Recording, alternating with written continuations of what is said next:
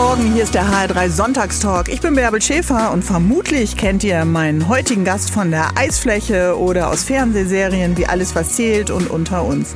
Privat ist sie Mutter von drei Kindern und äh, eigentlich kann man auch sagen, das war die härteste Prüfung ihres Lebens.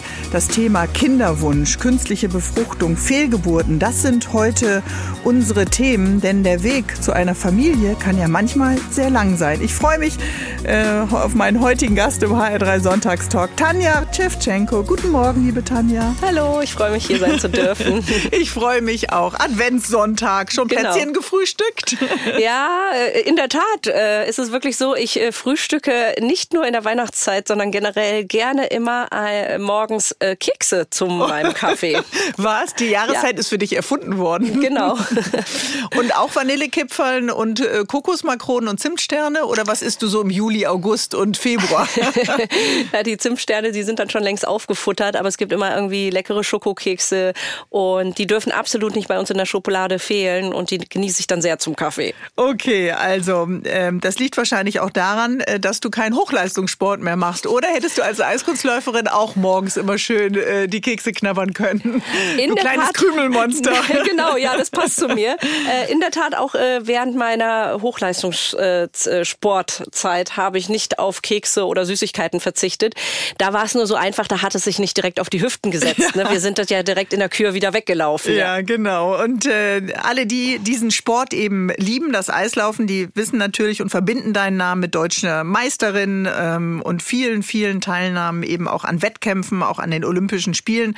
Mit 23 Jahren hat dann auch dein Knie mal gesagt, so liebe Tanja, Schluss mit der Profikarriere.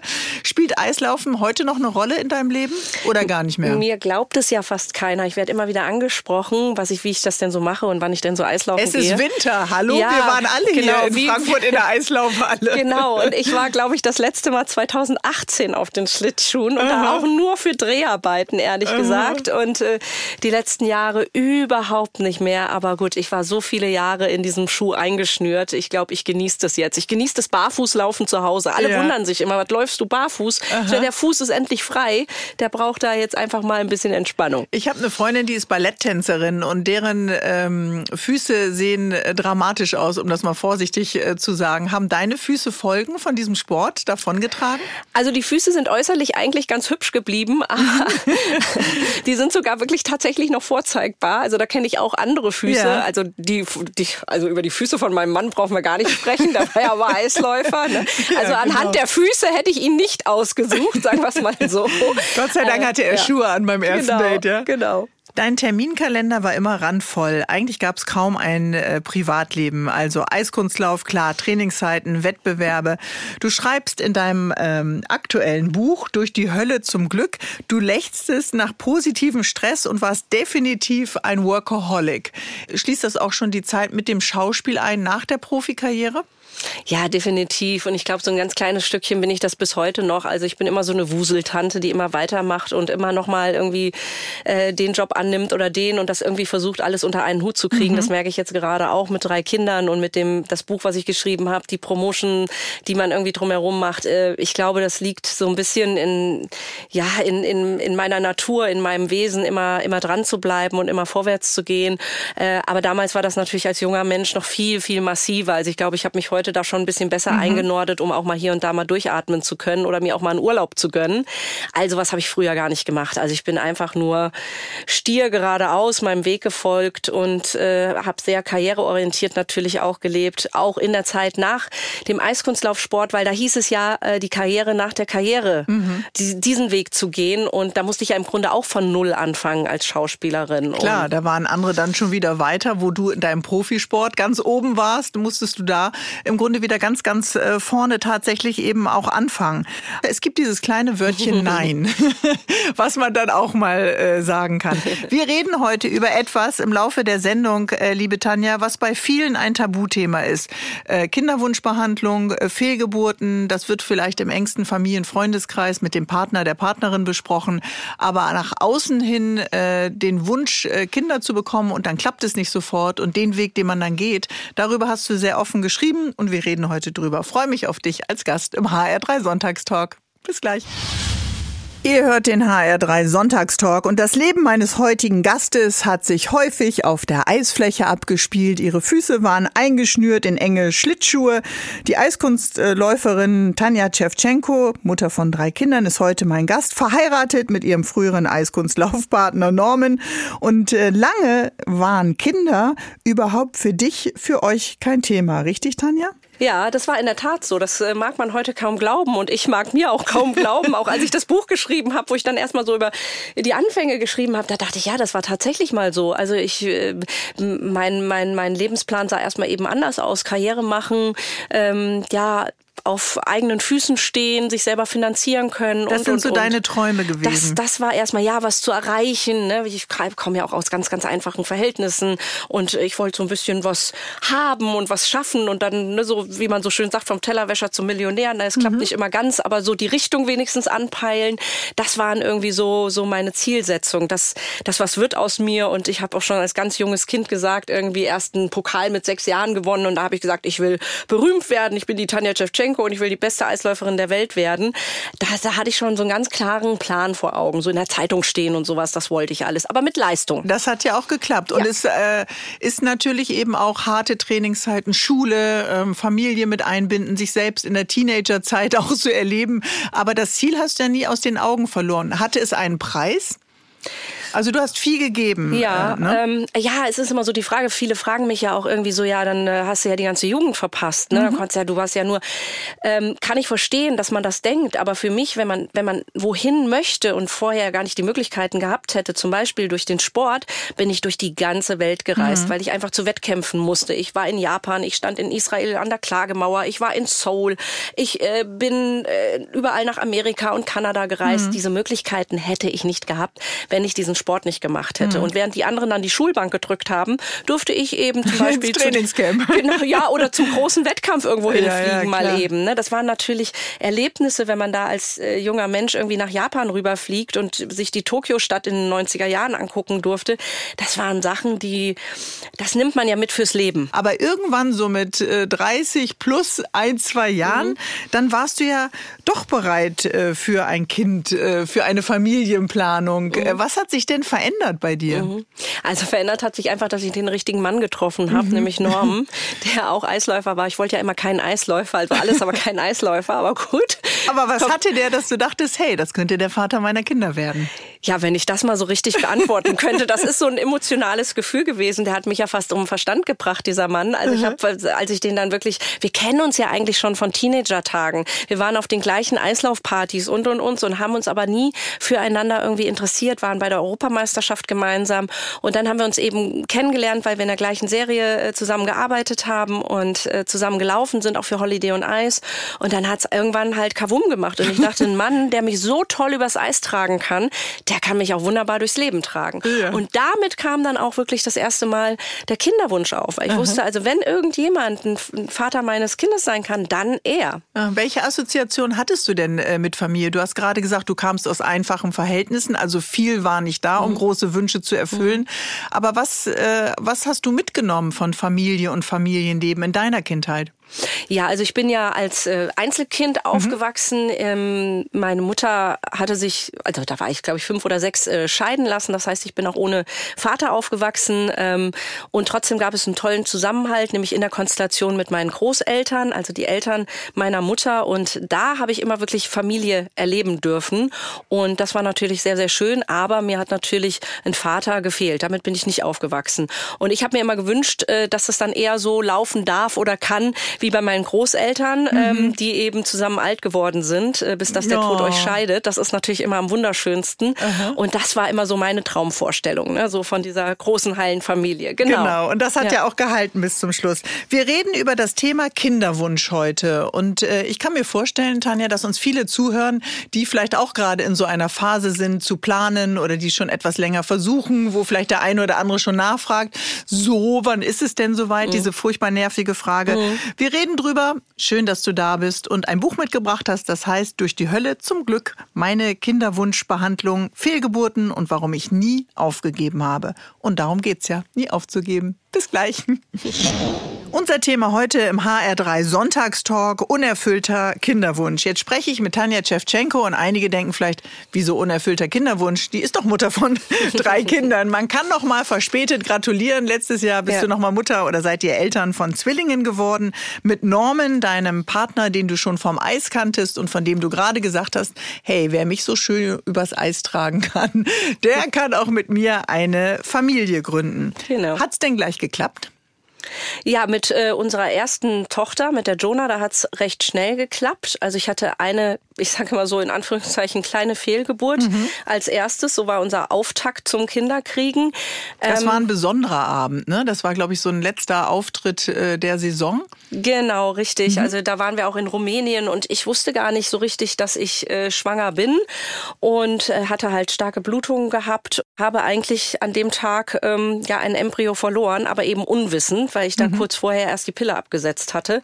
Und das war so mein erster Kontakt mit dem Thema Fehlgeburt. Und das hat mich schon nachdenklich damals gemacht. Und ich habe mich dann auch äh, in vielen Foren im Internet anonym orientiert und nach Leidensgenossinnen gesucht. Und ich hatte auch Glück im Unglück. Also da gibt's auch ganz andere Geschichten, die ich dann später auch noch erleben musste, viele Jahre danach. Mhm. Da hatte ich einfach ein wahnsinniges Glück, dass die Natur, dass im Grunde mein Körper damals fähig war, äh, diese Fehlgeburt alleine zu regeln und zu Ende zu bringen.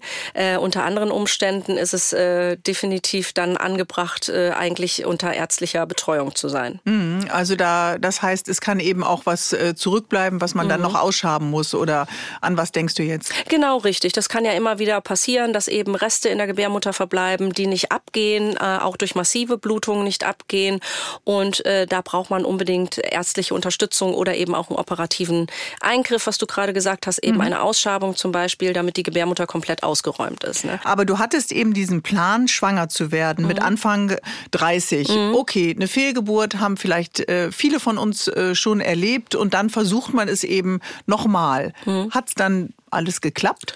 Ja, also mit unserer Tochter ging dann alles relativ fix. Also ich, wir sollten dann, äh, ich war natürlich hinterher beim äh, Arzt, habe alles mal checken lassen. Und es war aber dann alles okay. Der Körper hatte das selber geregelt. Wir mussten auf Empfehlung zwei, drei Monate warten.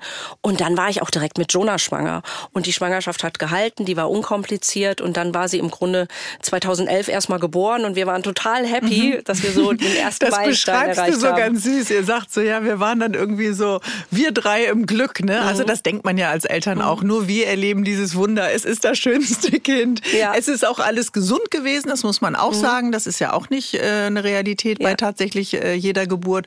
Und dann äh, konntet ihr das Zusammensein auch äh, genießen als Familie. Ja, unsere Dreisamkeit habe ich das immer so schön genannt. ja, ne? genau. die, die haben wir dann wirklich in vollen Zügen äh, genossen äh, mit Jonah zusammen und wussten eigentlich schon kurz nach der Geburt, wow, das ist ja so ein tolles Gefühl, Eltern zu sein oder für mich auch als Mama, dass ich gedacht habe, also das irgendwann, also Jonah bleibt jetzt hier kein Einzelkind, da muss irgendwann noch mehr Nachwuchs her, ja. Okay, also die äh, Familienplanung war noch nicht abgeschlossen, du warst noch nicht durch mit dem Thema. Nee, absolut nicht. Also wir wussten sehr schnell nach der Geburt von Jonah, dass wir da gerne nochmal nachlegen möchten. Aber dann kommen natürlich so viele Sachen. Wir hatten damals eine Doppelhaushälfte gebaut. Beruflich war ich natürlich sehr eingespannt. Da hat sich das Hamsterrädchen auch immer weiter gedreht.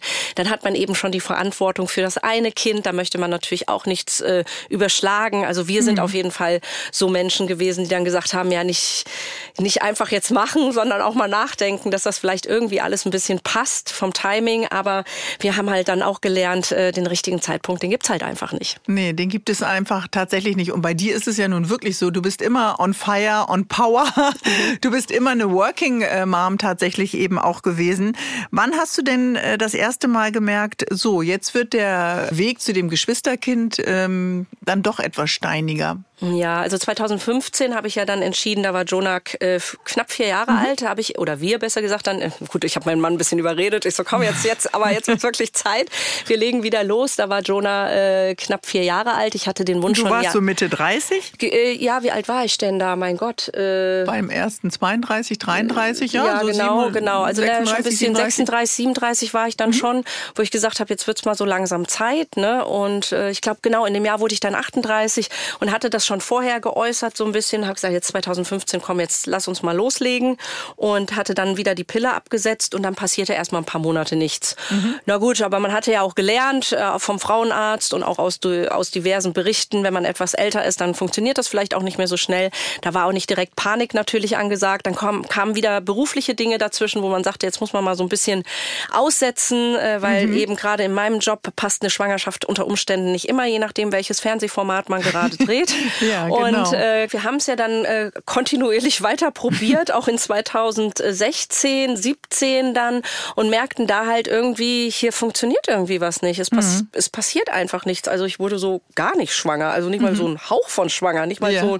Das gibt's ja auch manchmal. Ein bisschen ne? schwanger. Ja, ein bisschen, Erklär mir ein bisschen schwanger. Dann, ja. ja. ein bisschen schwanger ist ja tatsächlich manchmal, wenn sich was eingenistet hat und die Periode kommt dann verspätet um eine Woche, sage ich mal. Und wenn man dann ganz so, so einen sensitiv ähm, Schwangerschaftstest macht, dann hat man da doch schon auch mal einen positiven Test. Das kann aber wirklich leider sein, dass ein paar Tage später die Periode einsetzt und dieser kleine Beginn damit auch schon wieder abgeht. Äh, das passiert einfach ganz, ganz häufig. Viele Frauen merken das gar nicht, äh, weil sie dann auch gar nicht jedes Mal irgendwie einen Schwangerschaftstest machen, wenn die Tage mal ein bisschen verspätet ah. sind zum Beispiel. Man muss ne? aber eben auch noch mal sagen, du bist ja aufgehoben und umhüllt in einer Partnerschaft, in der du das Thema ansprechen kannst, richtig? Mhm, genau. Und das ist ja äh, auch nicht immer gegeben. Da würde ich gleich ganz gerne mit dir weiter drüber reden, wie mhm. wichtig es eben auch ist, dass man in Kommunikation mit dem Partner, mit der Partnerin ist, wenn etwas nicht funktioniert. Mhm. Ja, machen wir gleich weiter ja. da. Freue mich auf dich.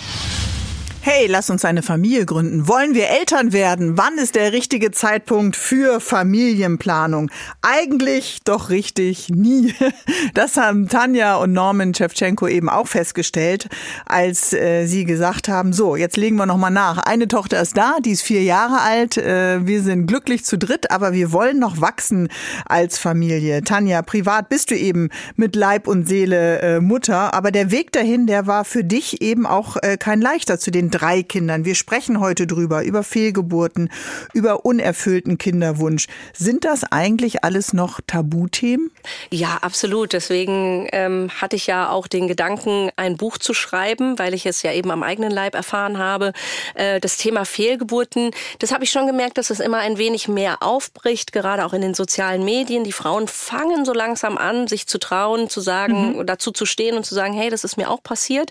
Es ist ja auch etwas ganz Natürliches, was man man leider sagen muss, zum Kinderkriegen ein Stück weit dazugehört. Aber warum fühlt sich das für einige dann immer noch an wie Scheitern? Dass man eben mhm. nicht kommunizieren kann und es mhm. nicht ausspricht?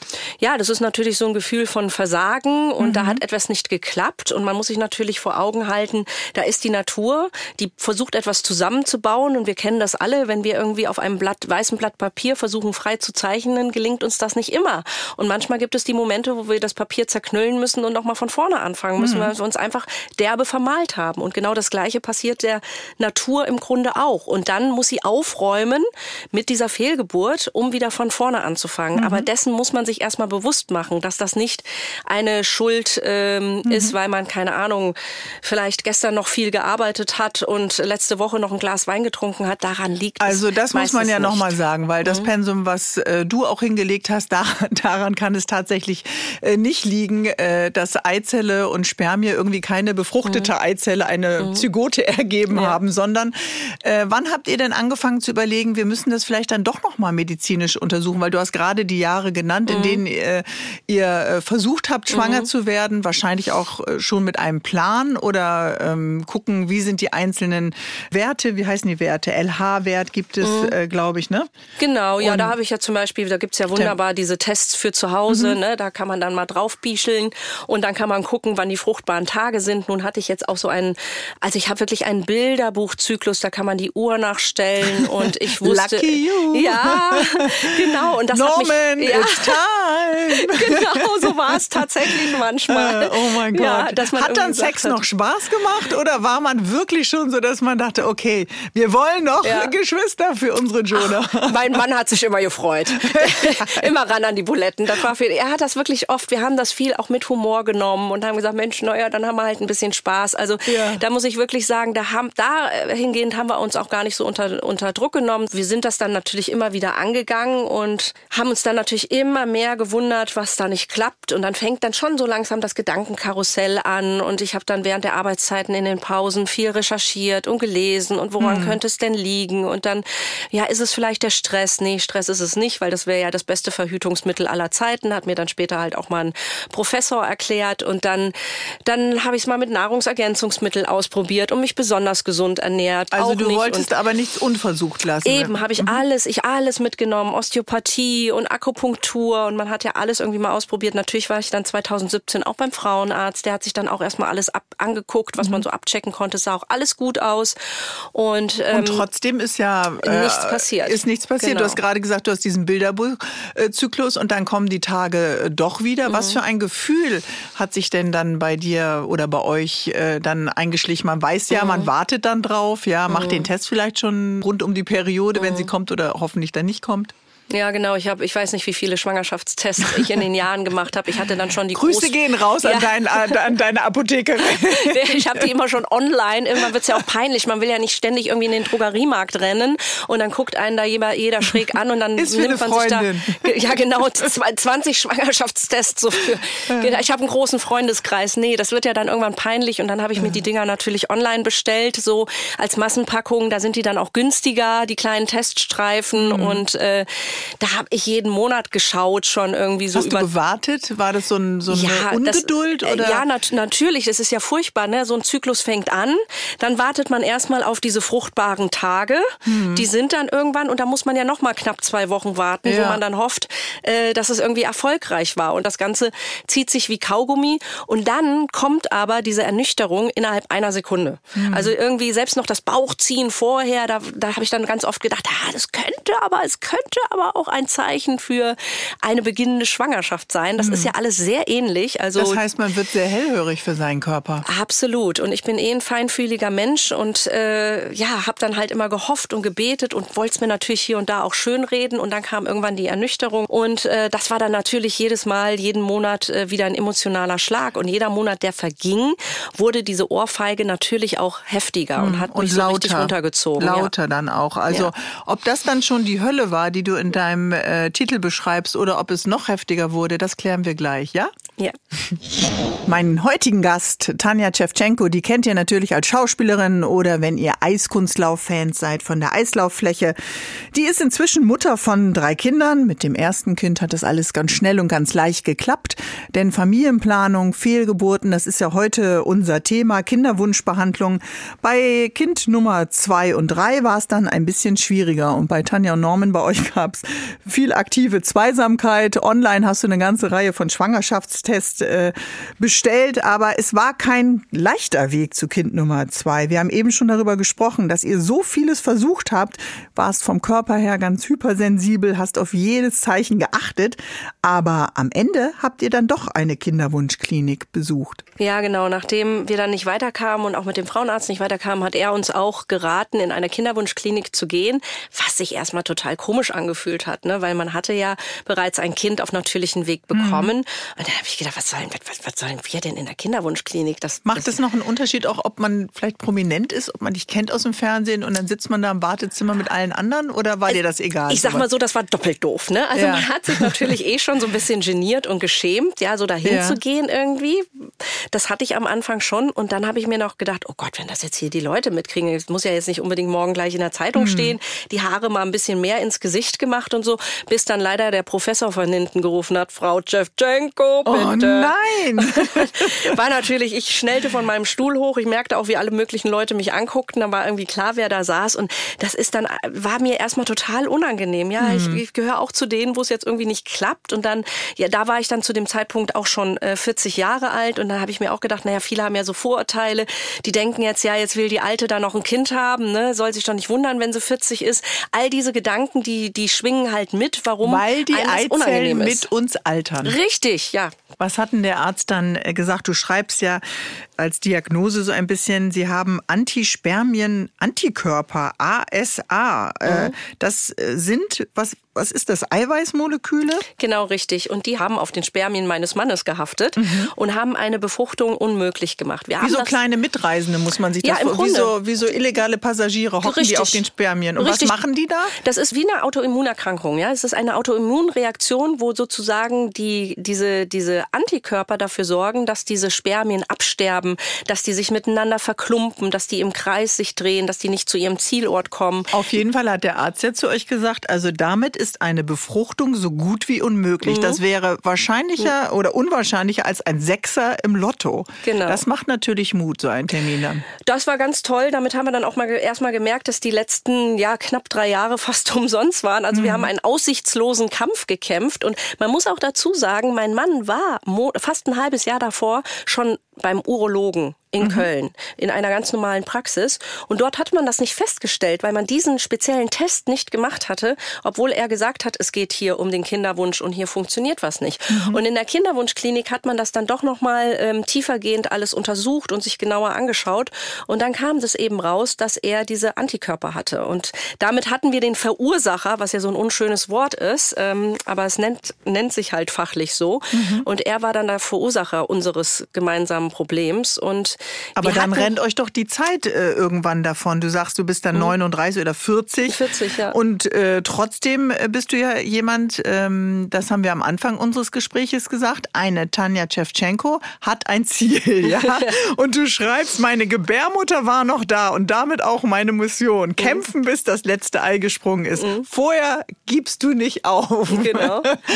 Wie geht's dann weiter nach so einer Diagnose, wenn er eigentlich sagt, Leute, braucht auch kein Lotto spielen, das, mhm. das bringt nichts. Ja, also ich meine, wir waren erstmal froh, einen Feind zu kennen. Es war ja, mhm. auch wenn es so ein unsichtbarer Feind war, aber wir, wir wussten erstmal, wir hatten eine Antwort, warum es nicht klappte. Mhm. Das fand ich persönlich schon mal extrem erleichternd. Wir haben uns ja. natürlich auch, ich habe ihm keine Vorwürfe gemacht. Er hatte Kann man ja auch nicht. Nein, das ist ja, wenn man äh, kinderlos ist, die meisten Paare, die dann auch sich an eine Kinderwunschklinik richten, das ist ja meistens das Problem einer Erkrankung, die dahinter steckt. Und mhm. für eine Erkrankung kann nun mal keiner was, weder also die Frau noch der Mann. Also würdest du raten, nicht zu lange äh, zu warten? Was ist denn so ein ja. Zeitraum, wann man sagen würde, am Anfang ist man bei seiner Gynäkologin, äh, dann versucht man es und wenn man ein Jahr lang mhm. äh, alle möglichen Stellungen mhm. durch hat, mhm. ja, dann äh, kann man sich vielleicht noch mal eine neue Matratze kaufen. Aber irgendwann, was würdest du sagen, ist der richtige Zeitpunkt, eine Kinderwunschklinik aufzusuchen? Also ich würde heutzutage gar nicht mehr so lange wie ein Jahr mhm. warten. Oder das, was auch mein Frauenarzt sagte, bis zum Jahr ist normal. Mhm. Ja, kann ja vielleicht gut sein. Aber je nachdem, wie alt man halt selbst schon ist oder was man auch für ein Bauchgefühl hat, kann man ja auch mal eine Kinderwunschklinik aufsuchen, um einfach mal zu gucken, ob alles in Ordnung ist. Oder auch wenn man so ein bisschen so einen Lebensplan hat, dass man sagt, hey, ich will jetzt hier studieren und dann kommt das und Kinder habe ich dann ungefähr in dem Zeitraum geplant. Das ist aber vielleicht schon, wenn ich in den 30er bin, dann würde ich wirklich empfehlen, vielleicht auch mal zwischendurch checken zu lassen, wie sieht mein AMH aus? Das ist das Anti-Müller-Hormon für die Eizellreserve. Wie äh, ist sowieso Stand der Dinge? Auch mhm. der Mann. Es finde ich ganz wichtig, dass man da als Pärchen immer gemeinsam schaut, ob alles in Ordnung ist, weil viele Männer denken eben, ihre Zeugungsfähigkeit wäre unantastbar. Und das ist einfach nicht so. Das hat man ja auch an meinem Mann gesehen. Aber damit sind wir doch wieder bei dem Punkt, auch zu sagen, hey Schatz, lass dich auch mal äh, untersuchen. Kann ja nicht schaden. Äh, mhm. Auch wenn wir jetzt heute nicht den Wunsch haben, dann schwanger zu werden, weiß man wenigstens, dass alles zu dem Zeitpunkt der Untersuchung in Ordnung ist. Ne? Genau, richtig. Und trotzdem kann es eben auch eine starke emotionale Belastung sein auf diesem Weg zur Familienplanung. Wir reden gleich weiter. Tanja Tschewtschenko ist heute mein Gast im HR3 Sonntagstalk und sie und ihr Mann Norman wollten ihrer gemeinsamen Tochter Jonah noch Geschwister schenken. Da war sie 40 und wollte noch ein Kind und hat gedacht, ach, Kinder kriegen ist doch das einfachste auf der Welt. Eben nicht. Diese Erfahrung hat sie auch machen müssen. Und äh, liebe Tanja, lass uns noch mal reden über das Stichwort künstliche Befruchtung. Du beschreibst das ja als ähm, ja emotionale Ausnahmesituation. Kinderwunschbehandlung, das kann ein sehr steiniger Weg werden. Das hatte auch damals mein Frauenarzt gesagt, als mhm. er uns in die Kinderwunschklinik im Grunde so überwiesen hat ein bisschen. Und ich, ich hatte keine Vorstellung von dieser Dimension. Und es ist unwahrscheinlich belastend, auch psychisch belastend. Warum? Was macht diese Belastung genau aus? Man denkt doch vielleicht, als Außenstehender, na gut, man ist jetzt in, in tollen Händen, die haben viele Reagenzgläser, die mhm. haben tolle Mikroskope und die werden die Spermie in meine Eizelle schon äh, reinsetzen. Mhm. Ja, am Anfang denkt man das auch tatsächlich so, wenn man erstmal so beginnt. Also ich war mhm. auch richtig froh, ich hatte das Gefühl, ich kann so ein bisschen Verantwortung abgeben. Endlich ja. hilft mir jetzt jemand, wir mhm. kennen unseren Feind und dann wird das schon irgendwie. Und dann geht das halt los. Wir waren ja direkt in der Königsklasse, äh, uns wurde ja empfohlen, die ICI zu machen. Mhm. Das heißt, das ist ähm, eine Eizelle, die mit einem Spermium direkt befruchtet wird, um dann, wenn sie befruchtet wurde, zurücktransferiert zu werden. Ja, das hieß dann für mich erstmal äh, im Zyklus Hormone spritzen, dann Ultraschallkontrollen, Blutabnahmen. Also man lebt ja mhm. dann auch nur für diesen Traum, dieses, dieses Kind. Das ist ein Parallelleben, ne? Weil du hast ja auch noch gedreht, äh, du warst ja in deinem Job eingebunden. Warum mhm. nennst du das jetzt Königsklasse, die ICSI-Behandlung? Ja, weil das wirklich so die Königsklasse ist. Es gibt ja unterschiedliche mhm. Möglichkeiten, künstlich zu befruchten. Da gibt es die Insemination. Das heißt, da wird lediglich das Sperma aufbereitet und gewaschen und dann in die Gebärmutter injiziert. Äh, und das hat nicht Eisprung. geklappt. Also man konnte diese mhm. Eiweißpunkte auf den mhm. Spermien deines Mannes nicht einfach abspülen. Denke ich jetzt mal so hausfrauenmäßig, weißt du? Mit so Ein bisschen tatsächlich schon, weil wir haben einen Inseminationsversuch gemacht am Anfang, wobei der Professor, der natürlich viel erfahrener ist, gesagt hat, nee, wir machen, also wenn, dann ist es die ICSI bei, bei ihrem mhm. Problem. Aber ich, Frau Ungeduld, konnte nicht warten, habe gedacht, ach komm, dann machen wir erstmal die günstige Lösung für 700 Euro, anstatt direkt ein paar tausend ja, Euro auf den Tisch zu legen. Natürlich. dich natürlich auch aus, Tanja. Und ich wollte dann die ICSI vor allem in der Zeit machen, wo dann auch ein Teil meines Zyklus in, in den Urlaub fallen würde. Und deswegen hatte ich die Runde davor gedacht, versuchen wir einfach mal so eine Insemination. Vielleicht haben wir ja Glück. Und da ist es tatsächlich so, dass man diese Spermien aufbereitet und auch was auswaschen kann. Und dann wurde mir der Rest eben ähm, nach dem Eisprung, der auch künstlich herbeigeführt wird, äh, wurden mir dann die Spermien in die Gebärmutter injiziert. Das ist auch nicht wahnsinnig romantisch alles. Man liegt halt auf dem Stuhl und bekommt das mit einem Katheter eben zurückgeführt. Und dann habe ich gehofft, aber da ist halt nichts passiert. Und also nichts klar, mit romantischen, tollen nee, Songs nee, und besonderes Licht nee, und so, sondern das kann man sich ausmalen. Ja, Situ genau. Situation. Kosten? Ja. Wer übernimmt die Kosten? Ja, also das kommt ja natürlich drauf an, wie ist man versichert und vor allem, wie alt ist man. Und mhm. das Problem des Alters war auch unser Problem, dass wir halt komplett zu Selbstzahlern geworden sind. Weil natürlich ab 40 wurden wir ähm, von den Krankenkassen nicht mehr unterstützt. Das ist auch noch so ein zweiter Punkt. Wo Obwohl Frauen heute ja mit einer äh, Ausbildung, mhm. mit Studium, mit ersten Berufsjahren immer später schwanger werden wollen, ja? Ja. Und ist ja auch, äh, ich finde, auch möglich. Also das ist das eine. Ich finde, dass es so ein bisschen veraltet ist, zu sagen, so mit 40 und danach geht nicht mehr und darfst du nicht, weil die Natur es ja auch noch möglich machen kann. Und ich mhm. finde, solange eine Frau ja auch auf natürlichem Wege irgendwo noch eine gewisse Chance hat, schwanger zu werden, sollten die Krankenkasse auch diese künstlichen Befruchtungen unterstützen. Und ich muss ganz ehrlich mhm. sagen, es kann sein, dass eine 40-Jährige das kleinere Problem hat als eine 25-Jährige, der natürlich auch diese Behandlung von der Krankenkasse zusteht, aber es dann in keinem Verhältnis steht, warum man es der 40-Jährigen verweigern sollte. Mhm. Das sind manchmal ganz individuelle Dinge, die man auch durch die Untersuchungen ähm, ja so ein bisschen analysieren kann. Dass man sagen aber wenn kann, du das finanziell dir nicht leisten kannst, dann bist du ja richtig, irgendwie raus. Richtig, und das finde ich ganz furchtbar. Das finde ich ganz, ganz schlimm. Vielleicht auch Frauen, die eben gesagt haben, ich mache hier meine Karriere erstmal, ich stehe sicher im Job, aber trotzdem mhm. ist mir die künstliche Befruchtung zu teuer. Vor allem, wenn ich sie vielleicht zwei, drei, vier oder fünf Mal machen muss. Und äh, äh, dann muss ich vielleicht sagen, ich kann meinem Wunsch nicht weiter äh, verfolgen, weil mir das Geld mhm. ausgeht. Das finde ich echt tragisch. Und man muss es hier eben auch nochmal sagen, Kostenfrage. Und bei uns äh, setzt es, muss, glaube ich, auch eine Voraussetzung sein, dass man verheiratet ist. Also mhm. wir reden noch nicht mal über gleichgeschlechtliche mhm. äh, Paare oder alleinstehende Frauen. Ne? Ja. Sag mal ganz kurz, wie lange hat das jetzt alles gedauert, dieser Ritt äh, Kinderwunschklinik, äh, die Aussage des Professors, dass das eigentlich so gut wie unmöglich ist. Mhm. Trotzdem hat er ja auch angefangen mit der Untersuchung. Untersuchung. Also da würde ich gleich ganz gerne nochmal mit dir mhm. reden. Er sagt eigentlich, Leute, äh, das ist unwahrscheinlicher als ein Sechser in Lotto, aber mhm. trotzdem äh, nimmt er euch an für die Behandlung. Warum Auf, er das gemacht ja. hat, das musst du mir gleich erklären. Gerne. Ja, meine Gästin heute, die kennt ihr vielleicht aus dem Fernsehen, zum Beispiel aus Serien, Soaps wie Alles, was zählt und unter uns.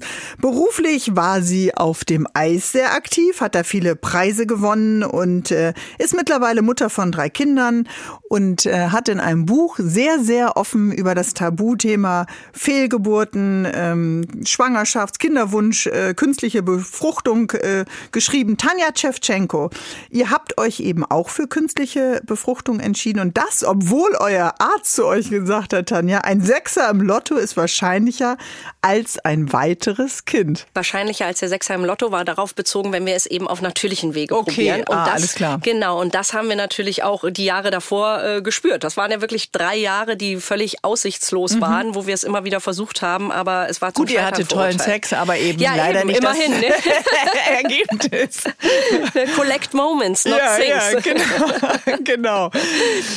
Ja, und äh, deswegen haben wir uns dann darauf eingelassen und er hat eben darauf plädiert, diese ITZI zu machen, diese Königsklasse eben, dass wir äh, eben stimulieren, mir dann Eizellen entnommen werden und diese dann eben jeweils mit einem Spermium, was man sich so rauspickt, wo kein Antikörper dran ist, damit dann eben befruchtet wird und im Bestfall ja irgendwie transferiert werden kann und dann daraus äh, unser zweites Kind entsteht. So weit die Theorie. Genau, hört die sich Praxis, an. Ja, hört, hört, sich für mich äh, äh, ganz gut an, hat aber nicht geklappt. Richtig, genau. To make a long story short, äh, genau. es hat nicht geklappt. Es hat Kosten gegeben, es hat Hoffnung gegeben, es hat das äh, all die Hormonbehandlungen, von denen du eben auch erzählt hast, immer wieder sitzen im Wartezimmer. Ist das die Hölle, von der du beschreibst, bevor man dann zum Glück kommt, oder was ist die Hölle genau? Also das war sie dann immer noch nicht ganz. Natürlich waren diese Rückschläge bitter. Ne? Beim ersten Mal hat überhaupt nichts funktioniert wir hatten zwei wunderschöne Embryonen. Es war bei mir auch immer alles ganz toll. Tolle Embryonen, 1A, ähm, gut entwickelt, viele Zellen schon. Aber es hat halt einfach nicht funktioniert. Mhm. Und äh, beim zweiten Versuch hatten wir auch zwei Embryonen einsetzen lassen. Und das führte dann zu einer Narbenschwangerschaft. Mhm. Und das ist ja was sehr, sehr Seltenes. Das ist die seltenste Form einer Ektorbenschwangerschaft. Das, man kennt das eher so unter Eileiterschwangerschaft, Bauchhöhlenschwangerschaft. Mhm. Und bei mir hatte das kleine Ding sich halt so verschwommen, dass es sich in die Kaiserschnittnarbe eingenistet hat, ziemlich tief. Also das ist Und ja schon ein richtiger Irrweg. Wie ist es da, ja. da denn hingekommen? Das wollen wir auch nicht. gerne wissen. Also man hatte hinterher mhm. scherzhaft gesagt, das nächste Mal pflanzen wir noch ein kleines Umleitungsschild mhm. ein, damit das nicht nochmal passiert. Aber das ist auch Aber, abgegangen. Nee, also das ist nicht abgegangen. Das hatte sich da richtig fest festgezeckt und tief eingenistet und äh, wurde dann halt lebensgefährlich für mich, weil ähm, diese Stelle an der Kaiserschnittnarbe unwahrscheinlich gut durchblutet war. Mhm. Und es war klar, äh, der Embryo darf da natürlich nicht bleiben. Das muss weg. Und äh, das war natürlich wahnsinnig bitter. Und dann hieß es aber, wir können jetzt nicht sofort operieren, wir können da nicht einfach so eine Ausschabung oder irgendwas machen, weil das ist so gut durchblutet, das kann ganz schnell und einfach zu unstillbaren Blutungen führen. Da können Sie dann also unter der OP verbluten oder wir müssen müssen ihre Gebärmutter entfernen, um sie dann zu retten.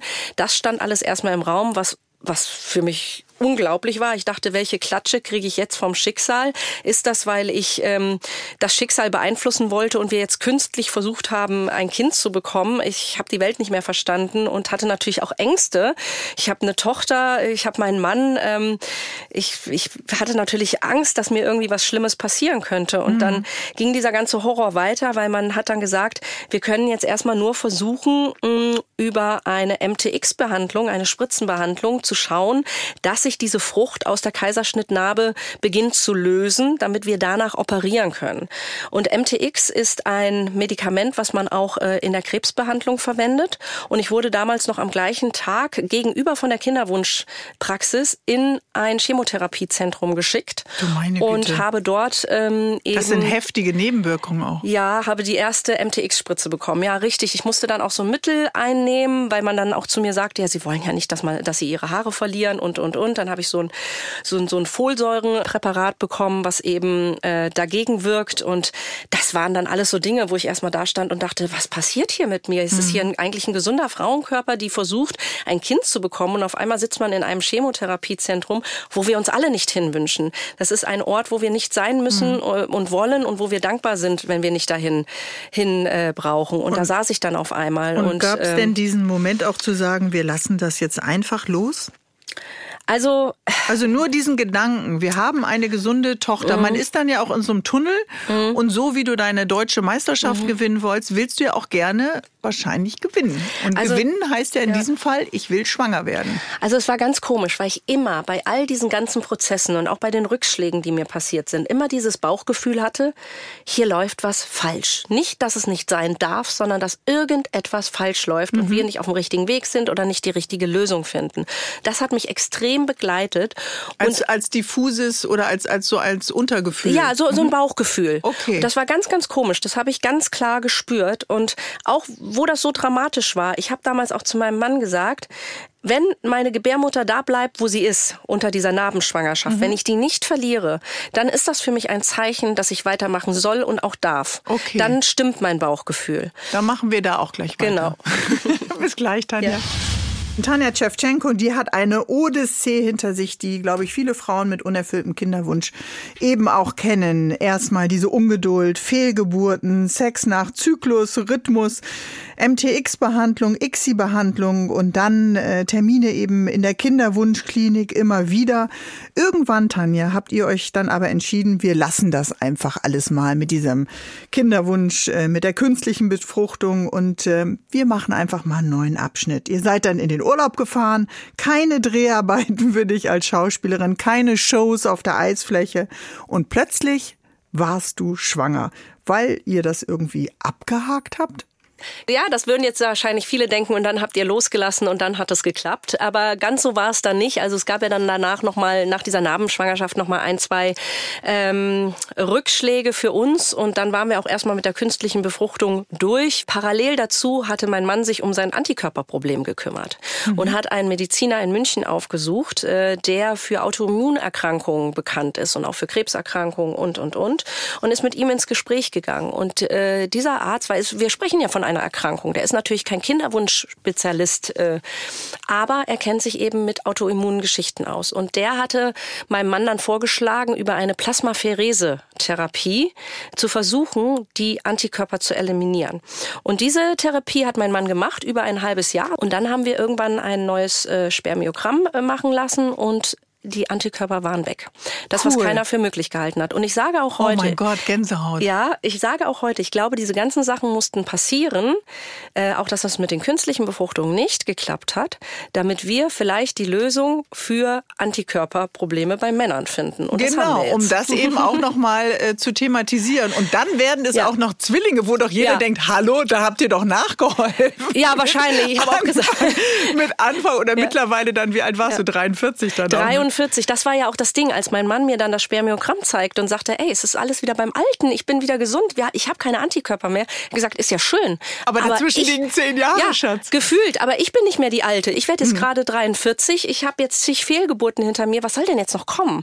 Ich damit, also ich habe nicht gerechnet, dass ich irgendwie nochmal dann mhm. irgendwie Erzähl noch mal kurz den Moment, als du dann auf deinen Schwangerschaftstest, du hattest ja noch viele von deiner Online-Bestellung. Nee, eben gar nicht mehr. So. Das war ja auch der Witz. Ich hatte, Witzig. Nee, weil in dem Sommer, das war 2020 in dem Sommer und ich habe gedacht, jetzt ich muss jetzt mal durchatmen. Pandemiesommer. Also. Genau, ich muss jetzt erstmal durchatmen und ich will jetzt auch mal äh, Kinderwunschklinik gehe ich vielleicht wieder im Herbst hin. Ich will jetzt mal in den Pool springen, mit meiner Tochter Spaß haben. Ich will mal ein Weinchen abends trinken. Wir fahren in Urlaub. Lass mich mit dem ganzen Zeugs mal bitte kurz in Ruhe. Ich muss mal durchatmen.